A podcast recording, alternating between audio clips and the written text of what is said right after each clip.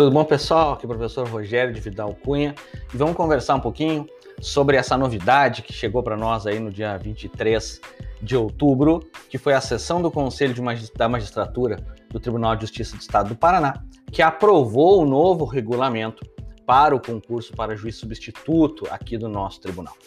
Ah, então já é um grande caminho, eu tenho falado já há algum tempo que é uma tendência de que o edital saísse em dezembro, então nós estamos caminhando para isso, com a aprovação do regulamento, né, que é a prévia do edital. Então, é, o regulamento ele estabelece questões gerais que vão acabar sendo repetidas, vão refletir no edital, que depois vai especificar mais algumas coisas. Então, primeiro ponto, e isso é importante para nós lembrarmos, né, o presidente da comissão, o desembargador Antoniassi, ele disse que há previsão de publicação do edital em dezembro, com a realização da prova em abril. Então, isso já é uma data importante, já nos dá pelo menos um marco temporal para começarmos a organizar, para quem já está estudando, começar a apertar o ritmo, para quem pretende começar agora a estudar para organizar, montar o seu plano de estudos, montar a sua organização de estudos. Então, isso é importante, nós estamos tendo a previsão de edital em dezembro. Eu já havia falado isso, que a previsão, para mim, é, pelo que eu conheço do tribunal, porque eu trabalho já há quase 10 anos, era de que o edital saísse pouco antes do recesso, talvez até no último dia antes do recesso, e que as provas aconteceriam entre três e quatro meses após a publicação do edital, portanto, março ou abril. Essa é uma previsão. É, temos que pensar o seguinte: essa previsão de prova é uma previsão dentro de um cronograma, de um planejamento que o Tribunal de Justiça está fazendo. Tá? Pode ser que lá em abril nós tenhamos que adiar essa data em virtude das condições da pandemia, o número, a tal da curva não ter regredido e uh, seja um, um, custo financeiro muito grande tu fazer o concurso ali com talvez 6 mil, 7 mil inscritos com todas as medidas sanitárias necessárias à preservação, à indispensável preservação da integridade física de todos os futuros colegas. Então, é uma previsão para realização da prova em abril, que já é ótimo, que já é ótimo, já dá aquele ânimo para o pessoal que está se preparando para o concurso começar a se organizar. Agora vem outra coisa boa: o tribunal mexeu no sistema recursal do concurso.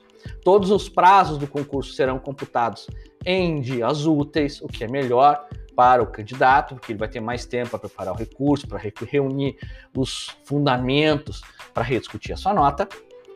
E além disso, passou-se a permitir a nota fracionada em todas as fases. Aqui no Paraná, nós dávamos a nota uh, em 8, 0, 0,5 e 1. Passaremos agora a ter nota fracionada. E isso é muito bom, porque principalmente lá na prova oral, o candidato já começa a somar esses pequenos décimos. A gente tem que lembrar que na prova oral a tua nota será a soma de todos os examinadores.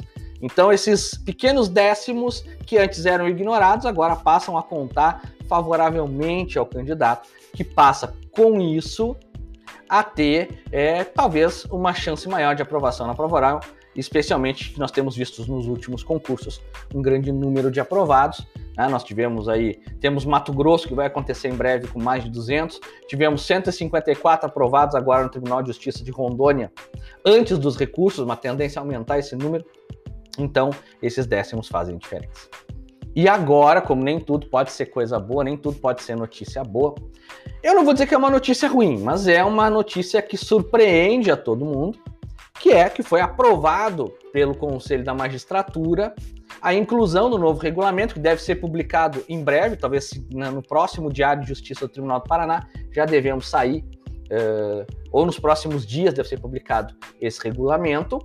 Nós passamos a ter, dentre as disciplinas obrigatórias do concurso para juiz substituto Paraná, a disciplina de Direito Previdenciário. Veja, para quem está só estudando focado na magistratura estadual, pode ser uma coisa muito ruim. Mas, puxa, vou ter uma matéria a mais para estudar. Para quem está fazendo aquele, aquela, aquela tentativa de estudar para magistratura estadual e magistratura federal, foi uma ótima notícia, porque é uma matéria que ele está estudando, que ele aproveitava só em 50% dos concursos e que agora poderá aproveitar em 100% das provas que ele.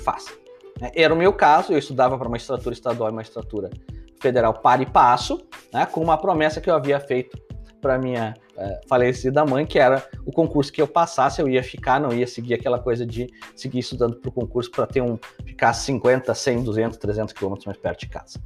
Então, é, eu estudava para os dois, fui aprovado no Tribunal do Paraná primeiro, nem fui fazer as provas, eu estava na prova de sentença no TRF3, estava na prova de sentença no Rio Grande do Sul, estava na prova de sentença em Santa Catarina, nem fui fazer.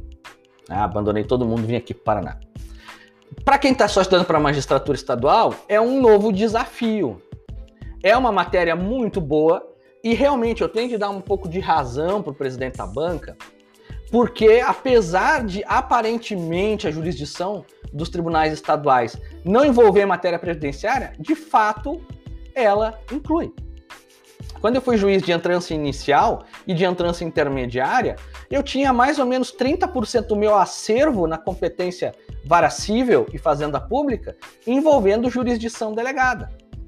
Ainda que a partir do ano de 2019 a jurisdição delegada tenha sido restrita para aquelas comarcas que ficam a mais de 60 quilômetros de uma vara federal, é necessário esse conhecimento que muitas comarcas estão a mais de 60 quilômetros. Então aqui no Paraná nós temos um grande índice de jurisdição delegada.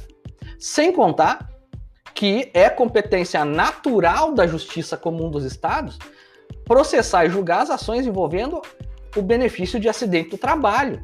Então, eu, por exemplo, eu sou juiz de direito substituto de entrança final. Então, eu não sou titular, sou juiz de entrança final sem ser titular. Eu atuo em auxílio de outros juízes, de outros juízes titulares. Então, hoje, eu atuo perante as varas de família e a vara de acidente do trabalho. Eu todos os dias analiso processos de direito previdenciário.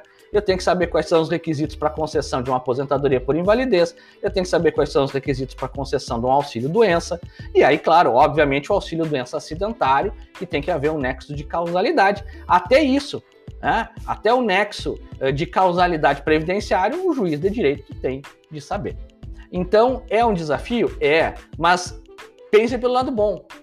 Nós já estamos sabendo disso agora, então vocês vão poder começar a organizar o estudo de vocês, começar a organizar o pensamento, a lógica de vocês desde já. Então aproveitem e façam isso. Então, direito previdenciário será uma das disciplinas do próximo concurso para juiz de direito do Tribunal de Justiça do Paraná, que vai ter edital publicado provavelmente em dezembro e provas em abril. Grande abraço, fique com Deus e até a nossa próxima, até o nosso próximo vídeo, ou para quem está nos ouvindo pelo podcast, até o nosso próximo podcast.